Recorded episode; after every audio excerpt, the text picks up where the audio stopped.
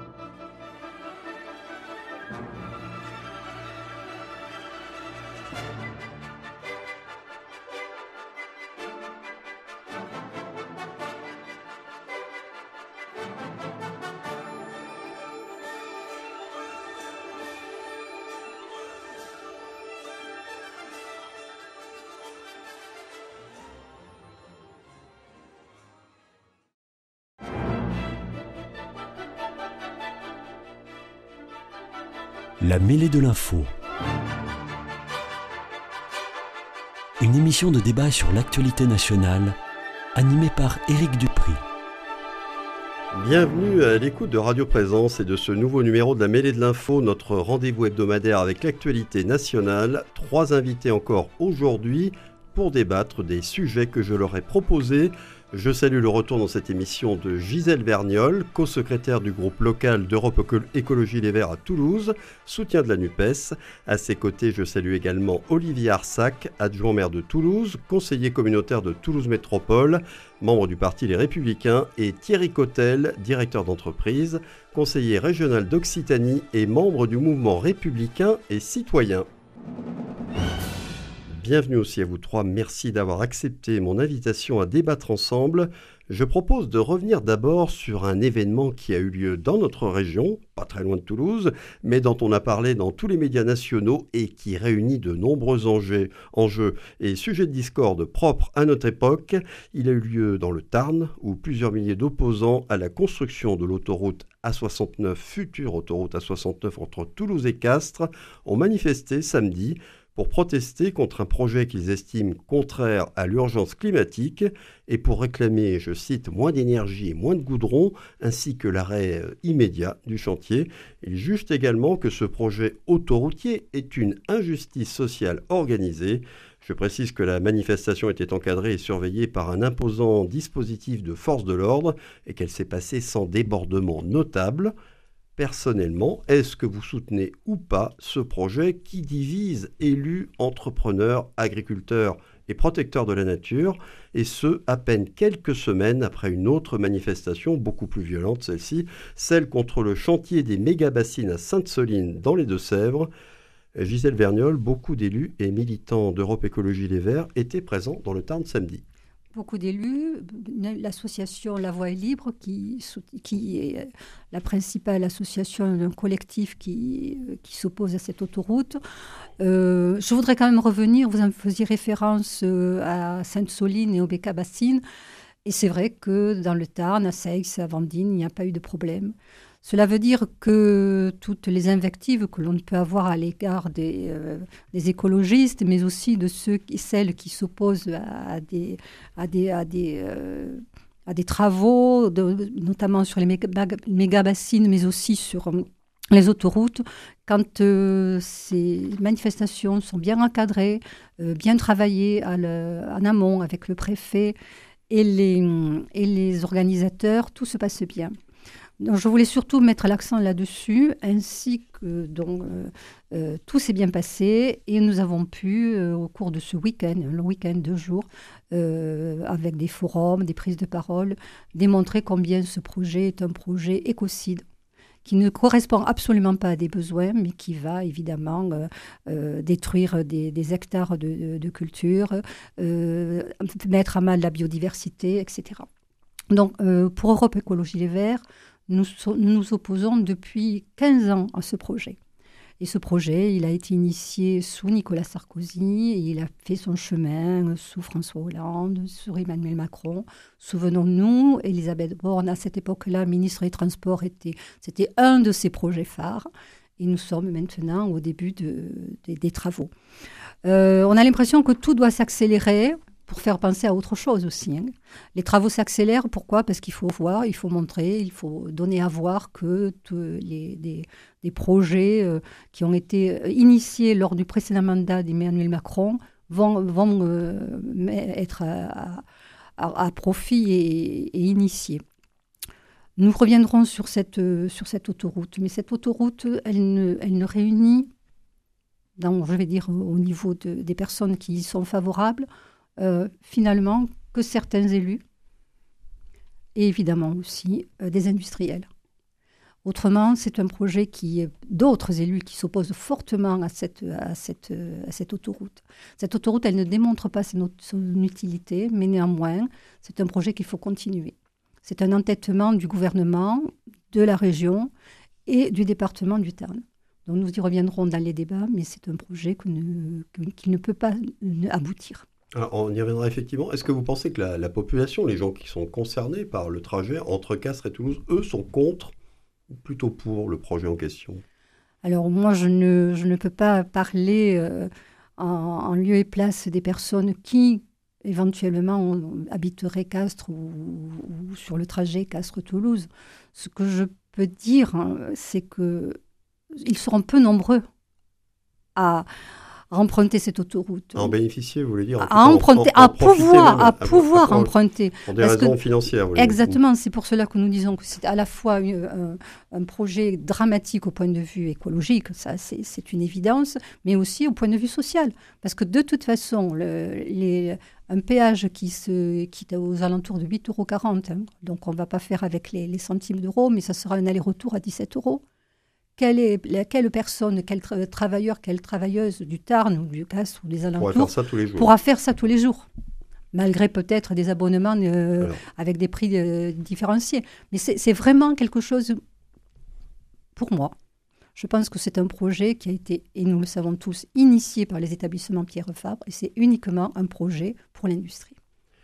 Alors, nous avons un directeur d'entreprise ici qui se trouve être aussi conseiller régional. Quelle est votre vision de ce projet, Thierry Cotel D'abord, je ne vais pas m'exprimer en tant que directeur d'entreprise parce que je ne suis pas directeur d'entreprise dans le sud, le sud tarnais. Je vais m'exprimer en tant que responsable politique et, euh, en même temps de, mon mouvement qui euh, a toujours euh, défendu la nécessité de, de, mettre en place des infrastructures pour avoir un développement territorial sur l'ensemble de, de, de notre pays qui soit euh, à minimum égalitaire, c'est-à-dire qui permettent justement euh, l'émergence d'un certain nombre de, de, territoires qui sont délaissés, où la désindustrialisation a, a frappé un, un, grand coup depuis de nombreuses années, et où on s'aperçoit que cette ultra-concentration en métropolisation apporte un certain nombre d'effets euh, négatifs liés euh, à l'augmentation des prix du logement, liés à la pollution, liés à des difficultés de se déplacer,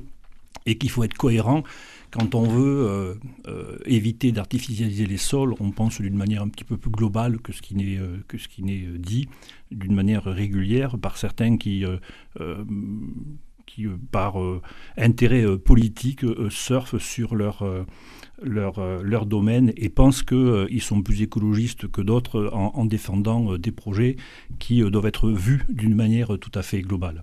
Si on imaginait par exemple, et artificialiser, éviter d'artificialiser les sols, permettre au sud donc du Tarn, comme d'autres villes moyennes, qui devraient être éléments un petit peu plus d'équilibre que ne sont les métropoles, euh, il faudrait euh, effectivement euh, inciter l'activité économique à se développer dans ces endroits-là et bénéficier notamment de beaucoup de, de, friches industrielles qui pourraient être utilisées justement pour éviter d'artificialiser ailleurs puisque comme ça se passe depuis de nombreuses années sur Toulouse et sa métropole, mais c'est valable aussi pour Montpellier, c'est valable aussi pour d'autres métropoles. Donc il y a cet aspect-là des choses aussi à regarder. Il faut regarder aussi les infrastructures, la façon dont elles sont faites maintenant pas imaginer que c'est quelque chose qui se fait pour des raisons politiciennes de dernière minute. L'histoire de, de, de, l'accès à Castres est quelque chose qui date de, de, nombreuses années, bien avant Nicolas Sarkozy. Ça fait partie des éléments qui aurait dû être fait déjà depuis, depuis euh, nombreuses années. Regardez euh, Toulouse-Hoche, c'est exactement la même chose. Ça a été décidé il y a très très longtemps. Ça a finalement été, été fait euh, un petit peu plus rapidement. Et pour le coup, c'est l'État qui a assumé la responsabilité de la construction d'ailleurs de, de, ces deux fois deux voies qui est sécurisée, qui est en train de sécuriser entre Toulouse et Hoche et qui est nécessaire aussi pour le développement de, de la communauté d'agglomération d'Hoche. Castres, c'est exactement la même chose. Je pense qu'il y a eu des ralentissements qui ont été faits parce que le territoire local n'était pas tout à fait en phase avec ce qu'il fallait faire, c'est-à-dire que faut pas oublier que le, sud du Tarn c'est Castres et Mazamet et que dans l'agglomération il y avait donc des, euh, différences de vue euh, pour savoir comment est-ce qu'il fallait se, rapprocher ou en tout cas permettre un rapprochement plus, plus efficient et efficace, soit entre Toulouse soit entre Béziers. Mazamet était plutôt côté Béziers, Castres était plutôt côté Toulouse. Donc c'est ce ralentissement qui a fait que l'État évidemment très prudemment n'est pas allé à l'encontre de, des, décisions des collectivités locales. Et on arrive à cette situation où euh, finalement il a fallu prendre une décision. C'est le, le, Premier ministre Castex hein, qui a pris la décision et qui a fait accélérer en fait le, cet élément-là. Alors après, je pense qu'on peut revenir aussi sur euh, est-ce qu'il faut une deux fois deux voies, est-ce qu'il faut une autoroute. On va en parler parce que euh, voilà, c'est un sujet dans le sujet. Mais c'est important parce que je pense qu'il faut aussi regarder l'ensemble du dossier et regarder très précisément comment ça se passe, ne pas être dans des positions complètement dogmatiques et estimer qu'on a raison par rapport aux autres sous prétexte qu'on est nombreux à une manifestation. Je pense qu'il faut regarder aussi ce qui s'est fait. Il y a un sondage d'ailleurs qui est paru sur le fait que 75% des Tarnais, des Tarnais, pas des gens du sud du Tarn, étaient euh, favorables en fait à cet axe routier. Axe routier qui peut être aussi considéré comme étant euh, euh, s'il est bien construit et s'il est bien fait, pas forcément si néfaste d'un point de vue environnemental. Sauf à vouloir stopper toute infrastructure sauf à vouloir éviter donc à, poursuivre le, développement économique, qui est quand même la condition pour que, à un moment donné, après croissance, il y ait redistribution, ce à quoi je suis particulièrement attaché. Et c'est pour ça que l'œil du directeur d'entreprise me semblait précieux. Olivier Arsac, alors vous, vous êtes élu à Toulouse, élu de la métropole toulousaine, donc concerné aussi hein, par ce, ce chantier et ce projet autoroutier. Quel œil portez-vous dessus? Par principe, dans ma famille politique, on est pour les infrastructures comme Thierry Cotel. On, considère que euh, c'est le développement économique qui est en cause. Et je me dis quelquefois, en regardant l'actualité et en écoutant les uns les autres, que si les écologistes étaient au, pouvoir au début du XXe siècle, on serait encore un pays sous-développé. Parce que ça devient très difficile aujourd'hui, euh, à la fois par la guérilla juridique et puis après par euh, la guérilla tout court quelquefois, de mener à bien des projets à tout le moins sont-ils très retardés, beaucoup trop retardés. Quand on met 10 ans pour faire un métro comme à Toulouse, alors qu'il y a 20 ans on en mettait 5, quand on met 15 ans pour faire une autoroute, euh, euh, on voit bien qu'il y a quelque chose qui déraille. Sur le fond, moi je ne suis pas contre les autoroutes payantes. Je peux à titre personnel préférer qu'elles soient gratuites, bien évidemment. Mais on sait les difficultés financières des collectivités à financer. Et je me dis, pour être pragmatique, qu'il vaut mieux une autoroute payante que pas d'autoroute du, tout. Je dis aussi que les autoroutes, c'est un service haut de gamme qui permet quelquefois d'évacuer les camions, ça plaît ou pas, mais d'évacuer les camions des routes nationales. Et que par conséquent, euh, ça peut être une fort utile. Je vois aussi l'erreur barcelonaise d'avoir supprimé les péages alors qu'ils ont beaucoup de touristes et de flux de camions. Ça veut dire que c'est le contribuable local seul qui paye pour euh, des usures qui finalement viennent de flux d'ailleurs. Donc je dis que sur ces choses-là, il ne faut pas avoir un dogme, il faut être assez pragmatique et il faut regarder les choses euh, de manière euh, positive quelquefois. Euh, ce que je veux dire sur la biodiversité, bon, on y est tous sensibles, mais à un moment donné, entre la qualité de vie de l'homme et la qualité de vie du crapaud, il faut choisir. Moi, quand je survole la France en avion, je vois tellement de forêts et de prairies que je me dis que ce n'est pas quelques kilomètres carrés de goudron qui vont altérer la biodiversité au niveau global dans la France. On me dit aussi, j'ai lu quelques articles en disant Ah, on va sacrifier des terres agricoles. C'est un vrai sujet. Mais il faut d'abord s'interroger, il faut d'abord s'offusquer du nombre du baisse d'agriculteurs plutôt que du baisse du nombre d'hectares de terres agricoles parce que des terres agricoles sans agriculteurs, ça ne marche pas et ce n'est pas pour rien qu'aujourd'hui nous sommes dépendants sur le plan alimentaire. Donc le sujet de l'agriculture est un vrai et grave sujet, mais il n'est pas à ce niveau-là de l'autoroute Toulouse-Castres. Je disais tout à l'heure en introduction, moi je suis très attaché à tous ces équipements comme d'infrastructures parce que c'est la source du développement et du progrès et du bien-être des individus dans la société. Je parle de quoi? Je parle des autoroutes, je parle des ports, des aéroports, notamment entre autres, et aussi de la production énergétique, particulièrement des centrales nucléaires où nous avions un atout euh, comparatif euh, avantageux. C'est d'ailleurs toutes ces infrastructures routières et énergétiques qui nous donnaient un avantage comparatif par rapport à d'autres pays et qui nous favorisaient l'implantation industrielle. Moi, je dis simplement que ces gens qui combattent ici une petite autoroute combattent en général toujours ces mêmes choses. Ils combattent les aéroports dès qu'on veut mettre un aéroport. On l'a vu à Nantes. Euh, ils combattent les barrages parce qu'il faut sauver euh, telle race de crapauds. Ils combattront les centrales nucléaires, n'en doutons pas, demain également, alors que c'est la seule source économe, fiable, durable pour réindustrialiser le pays. Car je ne cesserai jamais de le dire, et je l'ai dit souvent quand je suis venu à votre micro, l'enjeu futur pour nous, c'est la réindustrialisation, c'est l'emploi, c'est l'indépendance, c'est la sécurisation des Français dans leur approvisionnement d'objets. d'objets. L'objet, quand il y a des ruptures d'approvisionnement, nous met en danger. Voilà, c'est ça l'enjeu aujourd'hui. Et pour réindustrialiser, il faut des équipements.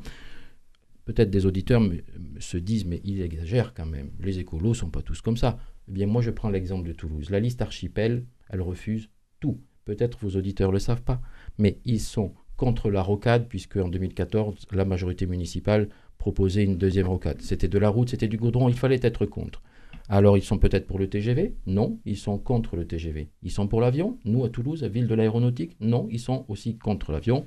Que n'a-t-on pas entendu, y compris parmi euh, les députés récemment élus de la France insoumise, les amis de Mme Vergnol, qui tout de même, euh, tout en disant qu'ils iront siéger à l'Assemblée en TGV, en vérité prennent l'avion tous les mardis soirs. Faites ce que je dis, pas ce que je fais. Alors, euh, alors il y a aussi l'aspect, euh, je vais vous donner la parole tout de suite. Ah, merci. L'aspect, bien sûr, parce que vous êtes interpellé deux fois, là, si on peut dire. Euh, interpellé, oui, ça, s'appelle même plus interpellé, ce genre de terme. Alors, on va, changer. L'aspect aussi redistribution entre les métropoles et les villes moyennes autour, rééquilibrage des emplois, des richesses, je pense que ça rentre aussi en ligne de compte, Olivier Arsac, comme l'a rappelé Thierry Cotel, pour vous. Ah ben, on peut, tout à fait défendre l'idée qu'il faut arrêter la métropolisation parce qu'il y a des excès. Et moi, le gaulliste, c'est ma culture d'origine, politiquement, je suis absolument nostalgique de la datar et de l'aménagement du territoire. Mais la datar, vous savez, euh, quand on a développé le Languedoc, le général de Gaulle, il a bétonné pour développer le tourisme et faire de l'emploi dans ces régions qui en manquaient. Par conséquent, oui, je le répète, euh, l'aménagement du territoire et la répartition de la population des emplois et des entreprises, ça passe par les équipements et les infrastructures. Ça reste un problème, même d'ailleurs pour la métropole toulousaine, parce qu'il y a le problème démographique. Et si on veut pouvoir absorber les populations qui de plus en plus vont vers la métropole, peut-être aussi qu'on peut essayer de leur proposer des choses à 50 ou 100 km. Est-ce que vous êtes sensible à ces Reste à éviter de, de, de, ne pas euh, désengager l'État et de ne pas affaiblir l'État comme on l'a fait depuis plus de 40 ans par les différents gouvernements successifs, qui soient d'ailleurs euh, malheureusement de gauche, et je me réclame donc de la gauche, de la gauche républicaine, et également aussi euh, de, ça a été fait aussi par la droite. Donc à un moment donné, il faut aussi qu'on ait un État suffisamment puissant et fort pour pouvoir justement réguler, réaménager et puis en même temps euh, donner les moyens et pas simplement euh, derrière les mots de réindustrialisation en donner un certain nombre de preuves. Et c'est ce qui manque, je pense. Pas être seulement dans l'incantation. C'est ça. Gisèle Verne, est-ce que, est que vous êtes tout de même sensible aux arguments qui ont été avancés de rééquilibrage comme ça des richesses, des emplois, euh, de l'économie, de l'industrie aussi? On sait que la, la désindustrialisation, ça a été beaucoup dans les villes moyennes. Je voudrais d'abord dire que, en venant ici et en voyant mes, contradicteurs, je ne doutais pas que nous, nous tomberions dans la caricature. Mais je ne pensais pas que ce serait une caricature à ce point. Donc, euh, dans vos propos, Monsieur Arsac, il me, semblait même qu'on allait parler d'Amish. Mais vous vous êtes arrêté au pays sous-développé si nous, avions été au pouvoir euh, pendant le XXe siècle. Euh, en ce qui concerne... Vous voyez que je suis dans la mesure. oui, si on peut dire, une, mesure toute, relative. Euh, ce que je voudrais dire ensuite, c'est que euh, ce soir, si j'ai bien compris le sujet, c'est l'autoroute A69. C'est peut-être pas un sujet national, puisque nous en aurons dans la deuxième partie de, de cette émission. Ce n'est pas une tribune toulouso-toulousaine. N'est-ce pas, Monsieur Dupri, il me semble Absolument. D'accord. Mais, on est d'accord aussi que ce qui s'est passé euh, ce week-end a eu un retentissement national. Tout à fait. Mais moi, c'était par rapport. Passé dans les deux Sèvres, ça ne concerne pas par rapport aux, exemples qui n'a engagé que Monsieur Arsac sur toute la déclinaison toulouso-toulousaine. Ah oui, oui, Je voulais faire cette incise-là. Donc, euh, ce projet, par rapport à la réindustrialisation, euh, les chercheurs de l'Institut Champollion d'Albi ont bien pointé que c'était un projet écocide et antisocial. Et néanmoins, les chercheurs aussi se sont euh, attachés à, vérifier ce qui se passe sur les territoires aménagés par des, infrastructures routières. Et on ne peut absolument pas, absolument pas mettre en, je veux dire, en exergue une infrastructure euh, autoroutière qui, serait synonyme de développement social et économique par rapport au territoire concerné. Donc tout cela, c'est de l'espoir, peut-être, mais c'est juste dans un espoir. Je ne vois pas comment l'autoroute de Castres à Toulouse va permettre une réindustrialisation. Cette autoroute, elle n'est faite que pour une, industrie qui, qui existe déjà, c'est l'industrie Pierre Fabre. C'est juste cela. On ne va pas pouvoir nous, me, dire autre chose. Ben si, Madame Bernier, on va vous dire autre chose. Non, parce que, non, non, parce que, c'est fort. C'est parce que ça va dans votre sens, c'est tout. Pas du tout. Mais, on peut, avez-vous des études qui vont nous prouver que l'autoroute A69 va permettre de réindustrialiser? Non. vous ne pouvez pas, puisque de toute façon, aucune recherche sur tout le territoire français ne prouve le contraire. et là, l'autoroute, pour, on va dire, je l'ai entendu le terme, désenclaver Castres. Désenclaver Castres, pourquoi? Pour que les castrés aillent travailler à Toulouse ou certains Toulousains chez Pierre Fabre Oui. Non, c'est un tout. Et euh, non, non, ce n'est pas un tout. Bien sûr, c'est un et, tout. Et de toute façon, beaucoup d'élus de gauche. Je, je, vais continuer, non, Monsieur Cotel. C'est pas la peine de lever le ton. Moi, je non, discute, je, ne discute calmement. Et je moi aussi, je on peut discute le faire argument contre argument. Je, me permets de continuer mon propos. à un certain nombre de choses. Je voudrais continuer mon propos. merci. On va laisser terminer Gisèle Vernier. Oui, merci. notamment sur les, aspects impact sur la biodiversité euh, et sur les terres agricoles, parce qu'il faut le mesurer, ça. Jusqu'à quel point sont-ils mesurés, ces impacts? 400 hectares de terres agricoles détruites. Et je voudrais aussi parler par rapport aux, infrastructures routières, puisque nous ne sommes pas euh, chez Europe Écologie Les Verts des, personnes qui sont contre la voiture et contre les déplacements, et comme vous l'avez dit de façon très caricaturale, M. Arsac. il y a eu un projet en 2016, une étude de projet faite par des, élus. Et même par quelques conseillers départementaux, on a suivi un projet en 2016 pour voir s'il pouvait y avoir une alternative mmh. à cette autoroute le projet, il a été, il a été enterré, complètement enterré. Complètement. Et qu'est-ce qui en était sorti? Qu'est-ce qui, qu'est-ce qui, avait été proposé? On pouvait aménager la, la nationale, euh, la nationale existante. Il a doublé en deux fois deux voies. C'était ça le projet? C'était ça le projet. Et ça a été complètement volé. Ce, projet, c'est un projet qui date du XXe siècle. Nous sommes bien d'accord. Et c'est un projet qui, qui, ne, qui, ne, qui ne correspond plus à ce que nous vivons actuellement. Vous voyez, des, vous voyez de la campagne, vous, voyez, vous avez caricaturé en disant qu'il fallait, qu'il ne fallait pas, vous préfériez euh, euh l'industrie au crapaud. Mais ce, projet, ce projet, c'est un projet ancien qui ne correspond pas du tout aux, aux urgences climatiques actuelles, qui ne, qui ne correspond absolument pas hein, aux, besoins, aux besoins du, du département c'est quelque chose qui se poursuit parce que le gouvernement l'a voulu, ça a été euh, acté, dans, acté et il faut le continuer. Mais il me semble avoir euh, lu que même le, ministre Bonne essaie de voir d'autres solutions. Ça veut dire que lui ne s'entête pas peut-être. Hein. Ah, effectivement. Et puis moi je veux dire dans les contradictions, dans les contradictions, euh, la présidente de la région Occitanie soutient ce projet, nous le savons, euh, euh, et, essaie de faire que l'industrie à Castres, Pierre Le conseil départemental du Tarn aussi, euh, aussi puisse, puisse faire passer. c'est plus compliqué que cela, monsieur. Et aussi, ils l'ont voté. Alors, excusez-moi, à un moment donné, il faut... C'est plus compliqué que cela. et, et, je pense qu'il y a un conseil départemental de la Haute-Garonne qui est contre. Mais peut-être, mais ce n'est pas, le conseil départemental. Puisque nous en sommes... Il y a également aussi les conseils régionaux Puisque nous regardons l'échiquier politique. Oui la, présidente de, région n'est pas soutenue par les écologistes qui sont sur sa liste, qui font partie de sa majorité. Elle n'est pas soutenue par les communistes qui font partie de sa majorité. Et, euh, à contrario, et je vais citer quelque chose qui m'a vraiment amusée. Euh, c'est une présidente qui se veut écologiste, qui pense au train tout le temps. Nous sommes d'accord, mais néanmoins, là, on ne pense pas à l'alternative ferroviaire entre Castres et Toulouse. Ça serait une bonne solution. Ça serait une bonne solution. Mais ça, c'est totalement euh, euh, évacué. Pourquoi? Parce que je le vous disais, on est toujours sur une autoroute avec des camions qui vont passer à Toutre-Berrin. Je voudrais aussi ajouter une présidente de région qui se veut écologiste. Nous sommes d'accord, elle, est sur du ferroviaire partout, mais pas sur l'autoroute A69. Mais néanmoins, j'ai eu le plaisir de voir qu'elle s'est opposée à l'usine de goudron à Gragnac. Mais cette usine de goudron à, Gragnac, elle permettra quand même la construction de la 69. Il n'y a pas quand même une, contradiction entre je suis écologiste à certains moments, mais je ne le suis plus parce qu'il y a des intérêts supérieurs, gouvernementaux, industriels, qui font que là, je ne suis plus du tout écologiste. Alors, je voudrais qu'on revienne sur l'hypothèse de la deux fois de de doubler l'actuelle nationale pour en faire une deux fois deux voies, qui, selon vous, serait suffisante et ça, ça poserait pas de problème sur la, la, biodiversité, les terres De toute façon, on passait euh, au niveau de, de, de, de l'impact sur les terres agricoles de, de, 40 euros, euh, de 40 hectares, excusez-moi, à 340 ou 400 hectares. Donc déjà, à ce niveau-là, c'était...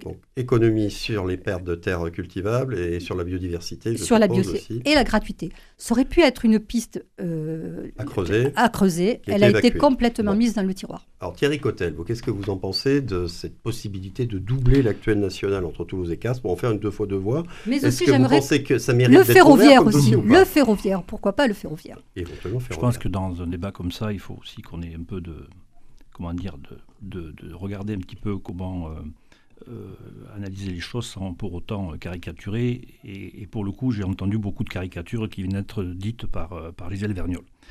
le, la question du désenclavement est une question importante.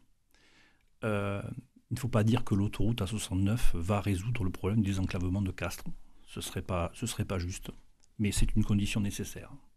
Elle est certainement pas suffisante. Il faut accompagner tout ça d'aide sur euh, le, territoire du, sud Tarnais euh, en matière d'aide économique. C'est d'ailleurs ce que fait aussi la région. Sachez qu'il il y a une incitation à, s'implanter sur des, friches industrielles euh, un dispositif qui existe et qui permet justement de ne pas artificialiser d'autres sols.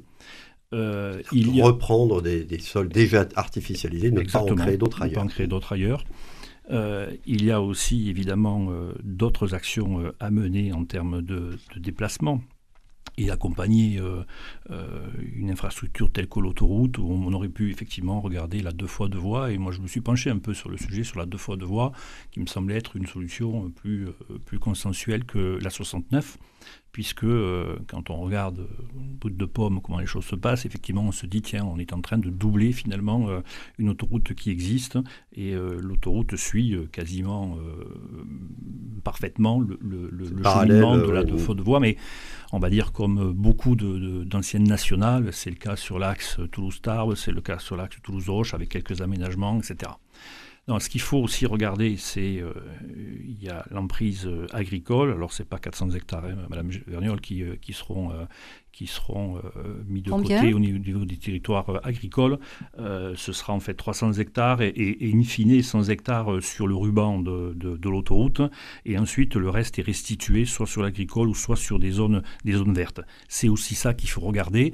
Je sais bien que. Euh, euh, non, mais sur les zones vertes, vous n'allez pas restituer en terre agricole. C'est ça. Mais ça peut être aussi de la terre agricole. Il y a une partie qui sera restituée en terre agricole. Mais non, non, non. Donc, euh, c'est une façon de faire aussi des autoroutes qu'on ne faisait pas auparavant. Et, heureusement, on évolue aussi. Aujourd'hui, c'est pris en, compte. En tenant compte la, partie, la partie environnementale. La deux fois de voie, elle posait aussi d'autres problèmes. C'est celui de l'expropriation d'un nombre très important d'habitants. Il faut quand même y penser aussi. moins de terre agricole mais également l'expropriation de, de, de, de, personnes qui habitent le long de la, bordure, deux fois de voie, en bordure. Également aussi les accès euh, sur tout le long de la deux fois de voie. Quand on sécurise, ça veut dire qu'on fait des échangeurs, donc ça prend aussi évidemment euh, de, de, de l'impact. Aussi, Et ça artificialise aussi. Et surtout, on a évidemment moins d'accès direct sur, sur la deux fois de voie, comme c'est le cas à l'heure actuelle, qui est, qui est, aussi un problème en termes de sécurisation, parce qu'on sait que sur cette voie-là, depuis 10 ans, on a, on a un mort par an. Oui, c'est euh, accidentogène. donc c'est aussi ça qu'il faut, qu'il faut, qu'il faut, qu'il faut, regarder. Donc euh, moi, le, je veux bien qu'on parle de, de, tout ça, et, mais il faut garder quand même un minimum de, de, mesures. Continuer aussi pour des enclavés à penser au ferroviaire. le ferroviaire a été pensé sur la portion, ah euh, la portion Toulouse-Castres. Les, les, les, les cadencements en fait ont été, ont été aussi augmentés. Et euh, vous avez raison de dire, Madame Verniol, qu'il y a un, effort énorme qui a été fait en région Occitanie. Peu d'ailleurs d'autres régions ont, pu faire, faire euh, cet, effort-là, y compris euh, d'un point de vue financier, c'est-à-dire en fait avec les tarifs qui ont été qui, ont, qui ont été baissés de façon à inciter les gens à, prendre le train pas simplement pour euh, se déplacer d'un endroit à un autre ponctuellement, mais également aussi pour rendre une habitude un petit peu plus euh, euh, fréquente, parce qu'on a été aussi déshabitué de prendre le train d'une manière générale et que le tout voiture, effectivement, existe depuis, depuis le milieu des années, des années 50, au détriment justement du ferroviaire. On a très peu finalement réinvesti au niveau du ferroviaire. Mais c'est vrai que moi, ce que je regrette, c'est que à chaque fois qu'il y a un projet d'infrastructure, là on a la 69, mais il est intéressant ce cas-là parce que évidemment c'est un cas local, mais c'est aussi euh, quelque chose qu'il faut euh, regarder d'un point de vue euh, général. Vous verrez que pour la future LGV, ce sera exactement la même chose. Les mêmes vont refaire les mêmes manifestations, les mêmes vont s'opposer au TGV, les mêmes qui critiquent les déplacements en avion entre Toulouse et Paris ne, vont pas être non plus être très cohérents en demandant en fait à ce que la LGV soit prolongée de Bordeaux à Toulouse. Et puis quand même aussi moi, je pense aussi aux gens qui sont à Castres et ceux qui manifestent et qui ont tout chez eux en termes d'infrastructure, qui habitent Toulouse, qui ont les autoroutes, qui les empruntent tous les jours, qui ont des facilités pour aller travailler, qui ont des facilités pour aller euh, euh, se déplacer en voyage, on, refuse le droit aux, gens de Castres qui sont une très large majorité, contrairement à ce qu'il dit, parce qu'évidemment j'entends la petite musique en disant forcément il y a la pression du lobbying industriel, etc. Tout ça, ça fait partie en fait du discours classique, euh, toujours les mêmes, qui sont euh, dans l'incapacité de pouvoir regarder globalement comment une société fonctionne, et donc à un moment donné sont dans la caricature de ce qu'il faut critiquer. Je pourrais reprendre aussi euh, les exemples, on en a parlé tout à l'heure de la question énergétique. Si on est cohérent et si on veut sauver le climat, il faut réduire le, CO2. Quand on est systématiquement pour... Euh, contre les énergies, euh, l'énergie nucléaire, quand on applaudit le fait que l'Allemagne en fait refuse ou arrête son, ses centrales nucléaires, on oublie très vite que en parallèle de ça, il y a deux pipelines euh, de gaz russe qui arrivent en Allemagne et on importe du gaz de schiste américain. Donc à un moment donné, il faut aussi regarder globalement l'impact que l'on a sur l'environnement et éviter euh, de nous parler de ce qui peut intéresser euh, certaines personnes en termes de nature. Moi aussi, je suis intéressé, mais en même temps, je regarde aussi quel est l'impact positif et négatif et j'en tire un certain nombre de conséquences. Gisèle Vernol, et après je redonne la parole. Oui, vous, parlez, vous parlez de, de, regarder global. Est-ce que vous avez lu globalement les rapports du GIEC? Et en fait, regarder global, ça veut dire qu'aussi on décline sur euh, d'une façon macro. Il ne faut pas toujours penser que parce que c'est le global, il y a la, la, petite autoroute de la 69, c'est quelque chose de, de, on va dire, euh, d'anecdotique. Moi, je veux quand même aussi euh, rappeler ici que l'autorité environnementale a posé son veto par rapport à cette autoroute. Mais ça, euh, vous voulez regarder global. C'est-à-dire que cette autoroute, c'est un épiphénomène. Je veux aussi dire qu'au niveau de l'impact et au niveau de, l'usage, vous parliez des castrés à qui on refuserait euh, l'accès à je, je, ne sais quoi. Mais en fait, ces infrastructures qui sont soi-disant pour désenclaver certaines petites villes et de, toutes petites villes ou de villes moyennes, on s'aperçoit qu'en fait, avec des infrastructures de cet ordre-là, on vide les centres, les centres, les centres-villes. on, désespère les centres-villes parce qu'après, il se crée des, grandes surfaces, etc. Et, on ne va plus, dans, on ne va plus dans centres-villes. C'est une théorie de certains. C'est une théorie. C'est une théorie. C'est une théorie de Ça veut dire que les théories vous intéressent quand elles vont dans votre sens. Non, mais tout à l'heure, vous avez fait référence à une étude qui vous intéresse parce qu'elle va justement dans votre sens. Mais vous aussi. À contre-courant systématique de l'histoire, de l'histoire euh, contemporaine de nos sociétés.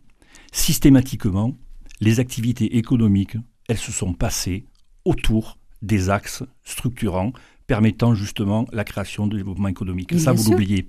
Et c'est pas parce qu'on est maintenant en 2023 Mais c'est bien pour cela qu'il y aura la 69, on est bien d'accord Que tout d'un coup, l'histoire s'arrête. Non, non, c'est bien pour cela qu'elle évolue cette, cette Par contre, l'histoire, il faut la faire évoluer. Donc moi, je suis pour Vous venez de dire ce que je disais depuis le début. Faire en sorte, oui, mais justement, elle évolue. Elle évolue. Ça veut dire... Moi, je vous, propose même de l'appeler autoroute Pierre Fabre. Non. Comme ça, on sera clair. Oui, non, mais continue dans la caricature. Moi, ah bah, on essaie d'appeler argument contre argument.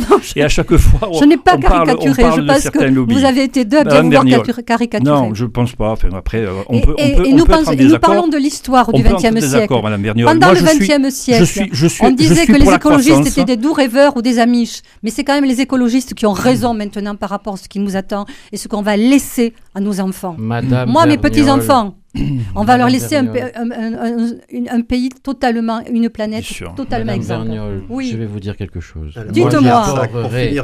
J'adorerais, j'adorerais que cette autoroute soit nommée autoroute Pierre Fabre. Bien sûr. Car si c'est la condition la symbolique. pour qu'on réimplante en France une production pharmaceutique et de médicaments, eh bien, ce serait parfait. Car au fond. Mais vous savez que c'est pas aussi simple que ça avec une autoroute de refaire le, réindustrialiser les médicaments en France. Je vais essayer de voir global. Vous appeliez à voir global. Eh bien, on va voir global. Je vais vous dire quelque chose. Ah non, c'est pas moi qui appelais global. Si, vous l'avez dit je disais que le local nourrissait le global. Voilà ce que j'ai Eh bien, moi, je vais vous dire, madame. la politique du 21e siècle, comme vous en parliez tout à l'heure, c'est la politique de réindustrialisation. Il faut réindustrialisation. Réindustrialiser. Pourquoi? Parce que la seule vraie politique écologique, c'est d'avoir une production française. Pour au moins deux raisons. On pourrait développer plein d'arguments, mais pour au moins deux raisons. Premièrement, parce que l'industrie française est celle qui produit de la manière la plus propre probablement au monde, tellement elle est gavée de normes en tout genre, pour, euh, notamment de normes environnementales. La deuxième, c'est que plus vous produisez en France, madame, moins vous importez. Ah, moins vous importez, moins vous avez de flux de transport. J'entends dire, je ne sais pas si c'est vrai, je ne suis pas un expert, qu'un seul tanker qui sillonne nos océans pollue plus que tout le parc automobile français dans l'année. Eh bien cela vous devrez, ça devrait vous faire réfléchir dans la pensée globale. Moi je pense global dans la pollution. Et pour la réduire, je dis que l'atout premier de la France, ça sera sa production industrielle nationale. Alors, je vais vous dire une deuxième chose, madame. À un moment donné, pour penser global, puisque vous appelez à penser global, il faut penser global sur la C'est M. Cotel qui parle de global. Politique. Moi, je disais que le local nourrit le global. Je vais vous dire, à un moment donné, quand les élus ont pris des décisions, elles nous plaisent, elles ne nous plaisent pas. Moi, parfois, je ah. n'approuve pas toutes les décisions gouvernementales. Mais, madame, quand elles sont prises et que les voies de recours sont épuisées, je m'y soumets je m'y Monsieur C'est le principe Tous les recours ne sont pas purgés encore. C'est bien pour cela, dans la mesure où tous les recours ne sont pas purgés, que M. Bonne est en train de réfléchir. Les minorités agissantes nous fatiguent de plus en plus. Elles fatiguent les Français. Pourquoi? Parce que dans ces minorités agissantes, parfois violentes, et celle de dimanche dernier dans le Tarn ne l'était pas, mais pour ah. combien de temps? Oh, Parfois violentes, n'ont qu'une seule vocation, c'est fragiliser l'autorité de l'État, la et République. Le sens, vous voulez que je vous et le sens les mots de la démocratie et des votes. Car les élus prennent des décisions et que ces décisions se remises en cause par des minorités, c'est la démocratie que vous abîmez, Madame Vergnol. Donc je vous mets en garde contre cela. Je ne doute pas, parce que j'ai siégé avec vous, que vous êtes une vraie républicaine et que vous ne soutiendrez jamais la violence contre les décisions des élus lorsque tous les recours ont été épuisés. On est bien d'accord. Non, ils ne sont Ce qui s'est passé à Sainte-Soline, vous le condamnez. Ils ne sont pas. Ils ne la sont violence de Sainte-Soline, la violence. La violence, je la condamne toujours. Voilà, on est d'accord. Bon, voilà. Donc, je pense qu'à un moment donné, les choix sont faits. À un moment donné, il faut savoir les appliquer, même quand ils nous appliquent pas. Du fait de tout le monde.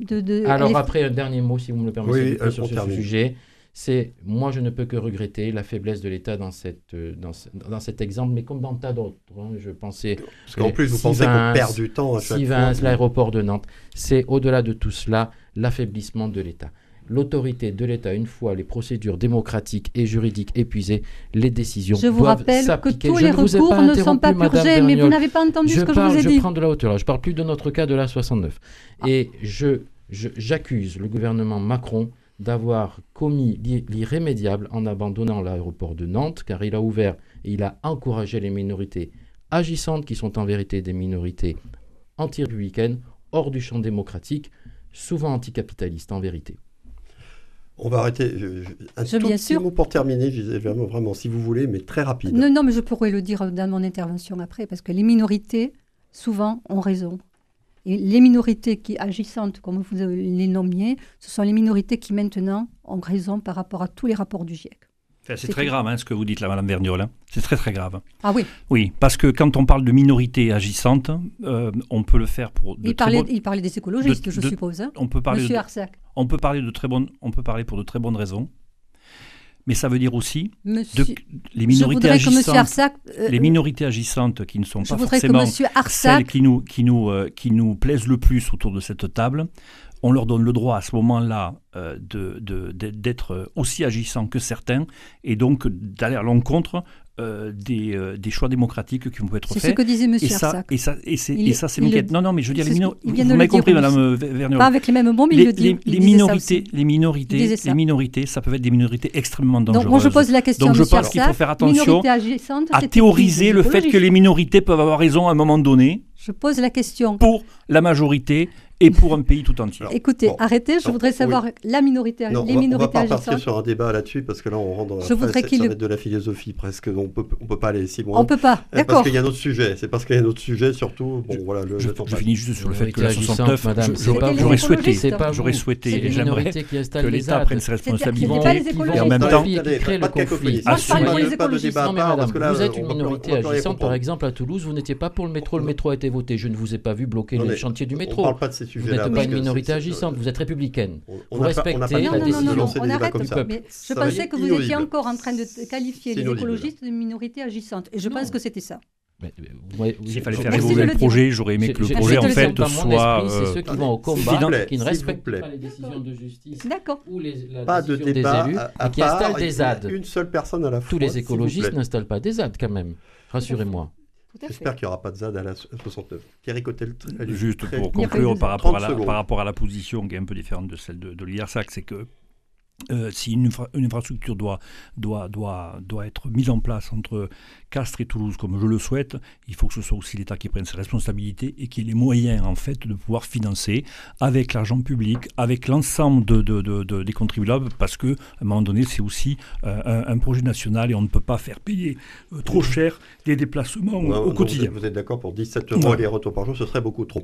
Voilà. Alors, on a vu que c'est ce projet, un de plus, oui, c'est vraiment une pomme de discorde et je pense que ça reviendra dans l'actualité, peut-être d'ailleurs sur d'autres euh, projets euh, du même genre.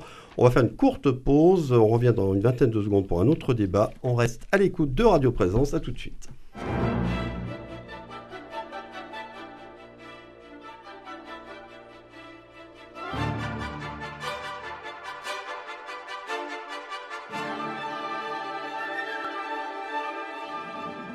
La mêlée de l'info, Éric Dupri. Second débat de cette mêlée de l'info, toujours en compagnie de Gisèle Vergnol, Olivier Arsac et Thierry Cotel. Un autre événement de l'actualité nationale suscite de très fortes tensions ces jours-ci. Pas sur ce plateau, j'espère, bien qu'il se passe dans l'océan Indien, à des milliers de kilomètres de la France métropolitaine. Mardi a débuté à Mayotte l'opération dite Waumbuchu, qui vise à démanteler sur place des bidonvilles et à lutter contre l'immigration clandestine, essentiellement comorienne, sur l'île. L'État français a mobilisé euh, 1800 représentants des forces de l'ordre pour mener cette opération, lancée donc dans un climat de forte tension diplomatique, notamment avec l'État voisin des Comores, qui conteste l'expulsion de ses ressortissants et refuse de les récupérer. Est-ce que cette opération était nécessaire selon vous? Et que pensez-vous de la manière dont elle se déroule et de l'attitude du gouvernement comorien? On va commencer avec Olivier Arsac. Écoutez, ce que je pense de cette affaire de Mayotte, c'est qu'elle est assez grave. Elle est, vue de la métropole, on ne se rend pas bien compte de, de- de tout ce qui se passe dans Absolument. ce territoire en termes d'insécurité Et c'est pas nouveau. et de tensions désormais euh, au sein des populations. et d'écroulement général. Le risque, c'est qu'on aille vers un écroulement général. On Dans le, voit on- dans le chaos. Bon, moi je pense que Mayotte, c'est un peu le cauchemar euh, de la République. Euh, D'abord parce que tout le monde sent bien que euh, c'est difficile à gérer. On a été si loin dans le problème qu'il est difficile à gérer. Tout le monde pense que ça peut être euh, un scénario avec 20 ans d'avance sur la métropole. Donc, on, Certains on- ne sont ça pas pose, de le dire, Ça pose le la question de la régulation possible et enfin souhaitée euh, de l'immigration sur le territoire. C'est le cauchemar aussi parce qu'on voit bien le lien entre une, lorsqu'une immigration est hors contrôle, totalement hors contrôle, et que cette population immigrée ne peut pas trouver sa place dans l'assimilation, le lien avec euh, la violence qui se développe dans la rue. C'est le lien aussi entre l'immigration trop massive et l'assimilation en échec et les services publics qui s'écroulent, c'est-à-dire les hôpitaux qui craquent, les écoles dont le niveau s'effondre, etc. C'est le cauchemar aussi parce que l'impuissance de l'État dont je parlais tout à l'heure, elle revient. Elle revient par cette sorte de excès de droit. Trop de droit tue le droit, c'est-à-dire que l'État lui-même devient paralysé par euh, ses propres règles, qu'il fait que, on le voit sur le référé, on ne peut plus expulser. Euh, et finalement, on se dit que Philippe Séguin avait raison avec quelques décennies d'avance. On est en train de basculer de la République tout court à la République des juges. Euh, c'est le cauchemar aussi parce que nous avons l'impression sur cette affaire que euh, la maladie du gauchisme triomphe. Je ne parle pas de la gauche de M. Cotel, ni de Mme Vergnol, qui sont des vrais républicains, mais de, l'extrême gauche, c'est-à-dire cette vision idéologique du sans frontières. Quand on est dans une vision sans frontières, et, on voit, y compris dans des professions censées dire le droit et défendre euh, les concitoyens et patriotes français, privilégier euh, une vision sans frontières et les juges alors de prendre des décisions qui vont contre la protection de leurs propres concitoyens à Mayotte. C'est ça le problème et on se dit qu'alors le, le- le problème est d'une ampleur qui devient folle, elle est effrayante, elle est même particulièrement angoissante. On rajoute à cela une certaine incompétence qui remonte du gouvernement. On se demande si euh, quelques contacts et dialogues diplomatiques ont été pris avec le Comore pour ensuite accueillir ces expulsés, puisque c'était ça le but de l'opération, avec une certaine vigueur, euh, voire une certaine masse. Donc il fallait forcément discuter. On a l'impression, peut-être que c'est pas vrai, mais en tout cas, on a l'impression que cela n'a pas été fait. On a l'impression d'une France diplomatiquement particulièrement affaiblie. Qu'est-ce qu'on apprend? On apprend que la moitié des ministres comoriens ont la double nationalité et nationalité française, et que ça dérange personne de, ne pas coopérer avec nous pour l'accueil de leurs propres compatriotes. On découvre qu'ils touchent par an 150 millions d'euros pour justement ne pas laisser partir ces flux et ensuite les récupérer quand on les expulse. Ils refusent. On découvre que depuis l'indépendance de Mayotte, votée démocratiquement par sa population, les Comores n'ont jamais reconnu cette indépendance et que donc il y a une forme de euh, guerre larvée que nous mènent les Comores. Mais l'arme des pauvres, vous savez, c'est pas l'arme avec des chars d'assaut, c'est parfois l'arme avec euh, une immigration euh, souhaitée, une émigration vers Mayotte souhaitée pour faire pression sur la France et déstabiliser la France dans ce territoire.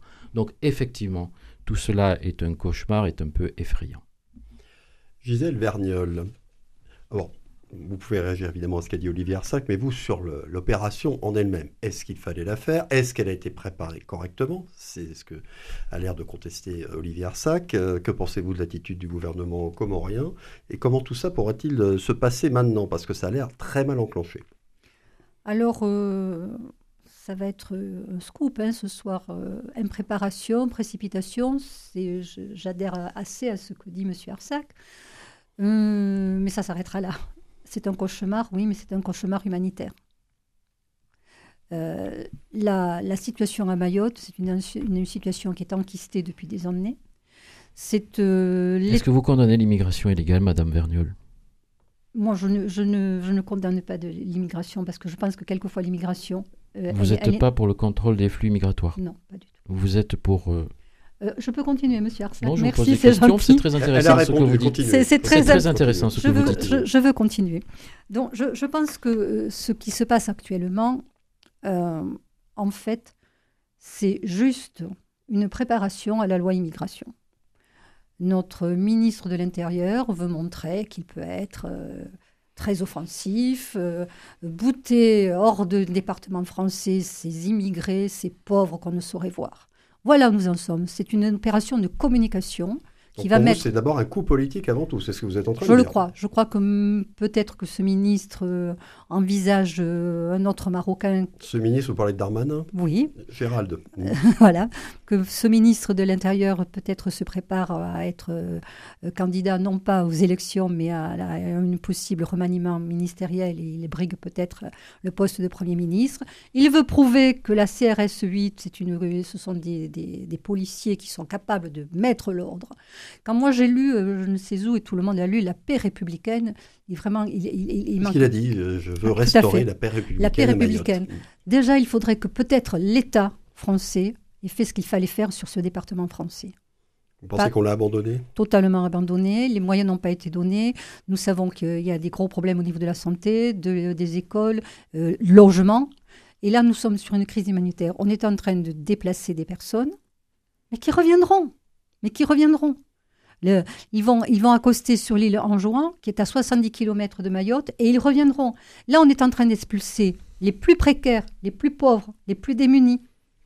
Sans avoir de solution d'hébergement. Je continue, monsieur Sans solution. L'État français a beaucoup investi à Mayotte. Simplement, quand on laisse les frontières ouvertes comme vous le souhaitez, les investissements ne sont jamais suffisants parce que c'est sans fin, madame C'est très simple à euh, comprendre. Laissez-la terminer. Allez-y. Je peux continuer. Mais oui, oui, terminé. Merci. Donc, je, pense que toutes les infrastructures qui, soient, qui, sont, qui sont nécessaires à un département n'ont pas été, n'ont pas été euh, euh, mises en œuvre sur ce département. Maintenant, les gens qu'on va expulser, ce sont plus souvent les plus démunis, les plus pauvres, mais qui reviendront. Et ce qui, euh, vous parliez de la délinquance. Cette délinquance, ce sont souvent des mineurs isolés dont les parents eux-mêmes ont été expulsés, parce qu'il ne faut pas se tromper.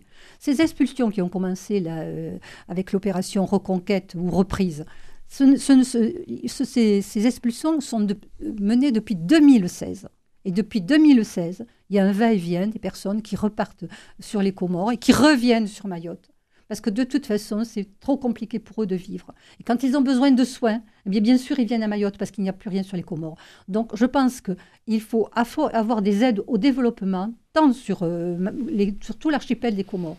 Cette histoire de, y compris avec le gouvernement comorien qui n'a pas l'air quand même. Bah, il a déjà reçu quand même pas mal d'aides. Il ne respecte pas son engagement. Mais on, l'aide beaucoup, madame, et il nous envoie ses immigrés. J'ai lu les mêmes choses que vous. Voilà. Il ne nous envoie pas ses immigrés. C'est là où vous faites totalement erreur. Ce ne sont pas des immigrés. Ce sont des personnes. Alors gardons les 150 millions d'euros pour nous et investissons chez nous. Mais, mais vous êtes incorrigible, monsieur. On, ne sait pas.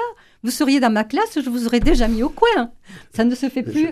Rassurez-vous. Moi, je ne suis que fils d'institution. je, je veux dire que les Comoriens qui viennent à Mayotte pour se soigner ou parce qu'ils ne peuvent plus, plus vivre ou rejoindre de la famille, parce qu'il il ne faut pas oublier l'histoire de l'archipel des Comores. Et c'est là où se, pose le problème. Et donc ce n'est pas le ministère de l'Intérieur qui doit intervenir, c'est le ministère des Affaires étrangères pour enfin régler cette, histoire qui commence en 1848. Et donc là, ce que l'on fait, c'est juste bomber le torse pour prouver que M. Darmanin est capable d'évacuer des immigrés. Il prépare sa loi immigration. et là, on se reverra. Vous voyez un coup politique. Bon, Thierry Cotel, vous, quelle euh, bah, eh ben, leçon vous tirez déjà de ce qui s'est passé? Est-ce que vous pensez que ça a été préparé correctement? de, Du fait d'instrumentaliser en fait un événement, encore une nouvelle fois, euh, pour... Euh, Après, il y a la situation réelle tout de même. il faut, je pense, parler effectivement de la situation réelle. Donc, je pense moi à nos concitoyens de Mayotte qui vivent un véritable enfer. Et on en a parlé tout à l'heure avec une dégradation assez, assez importante des des services publics sur, euh, sur Mayotte. Euh, on parlait des lycéens, mais qui ne, sont même pas en capacité d'aller au lycée sans avoir être escortés euh, par, par des policiers pour certains d'entre eux. Donc on, en est là, effectivement, une situation aussi d'insécurité assez, assez importante et le déploiement d'un certain nombre de bandes, de jeunes, etc., qui sont, qui sont des délinquants et pour lesquels il faudrait que nous puissions aussi agir. Je suis en, accord avec le fait que, oui, ce n'est pas une situation qui est, qui est récente, c'est une situation d'ailleurs euh, qui, euh, qui date de 1974, quant au choix qui a été fait par, euh, par Mayotte hein, de, de, de, rester, en 75, de, rester, donc, de rester française, contrairement aux autres aux trois îles autres îles des Comores. Dont le statut d'ailleurs n'était pas le même, hein, entre les trois îles et puis la quatrième avec l'île de Mayotte, puisque l'île de Mayotte en fait est, est, est, française, ou en tout cas a été achetée d'ailleurs par la France à l'époque en 1841. Et donc depuis, on a effectivement euh, une, une, différence entre les, entre, les, entre les différentes îles. Euh, je pense que l'erreur a été faite au de, de la départementalisation que Nicolas Sarkozy a voulu faire d'une manière précipitée et, euh, probablement aussi pour, pour avec quelques arrière-pensées. Je pense qu'il aurait, il aurait fallu peut-être imaginer comment les choses allaient euh, évoluer. On est dans des, dans, en Afrique, en Afrique australe. Euh, autour, on a des pays euh, où la, la pauvreté est extrêmement importante. les Comores en, est, en, sont le cas. Les Mayotte également. Et Mayotte a eu, depuis la départementalisation, aussi un certain nombre de moyens massifs qui ont été mis en place et un certain nombre donc, de droits équivalents aux autres départements français qui fait que ça devient effectivement une île extrêmement attractive. Et c'est, pardon, euh, et, je pense qu'il faut regarder en fait cette situation-là pour essayer de comprendre comment on pourrait euh, imaginer derrière euh, rendre la situation, la situation à peu près tenable.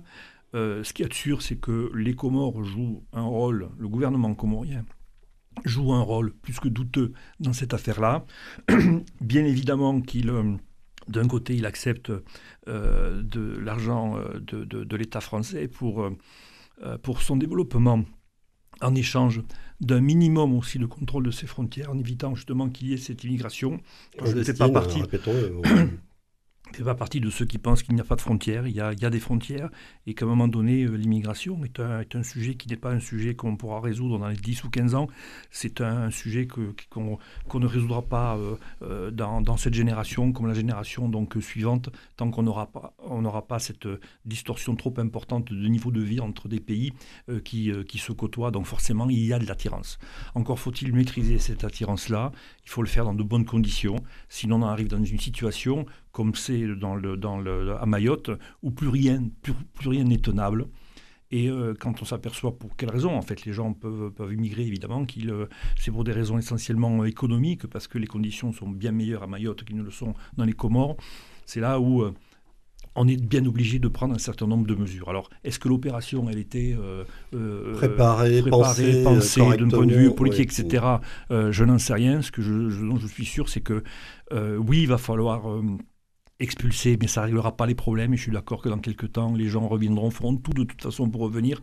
Mais en tous les cas, Mayotte ne va pas pouvoir en fait euh, récupérer l'ensemble de la population des, euh, euh, des, Comores sur son seul sol. Et là, il va falloir peut-être réfléchir à d'autres solutions mais qui passe aussi non seulement par un contrôle et puis une sécurisation de, de, de, de Mayotte, mais également aussi par une vraie coopération avec les Comores, avec forcer les Comores en fait à, le faire. Je ne suis pas pour, comme le Parti communiste l'est, de, comme le Parti communiste propose en réalité que, que, que les Comores... Euh, prennent leur indépendance. Et ça, ça pose on, arrive à la fin, excusez-moi, là, il nous reste 15 secondes. Je voudrais insister sur le fait... On, de terminer, excusez-moi, hein. il reste 15 secondes. Merci à tous les trois. Euh, les Comoriens ne sont pas des immigrés. Oui. Euh, podcast disponible et téléchargeable dès maintenant sur le site de Radio Présence. Par rapport merci à, tous, merci de ah votre fidélité. Bon week-end.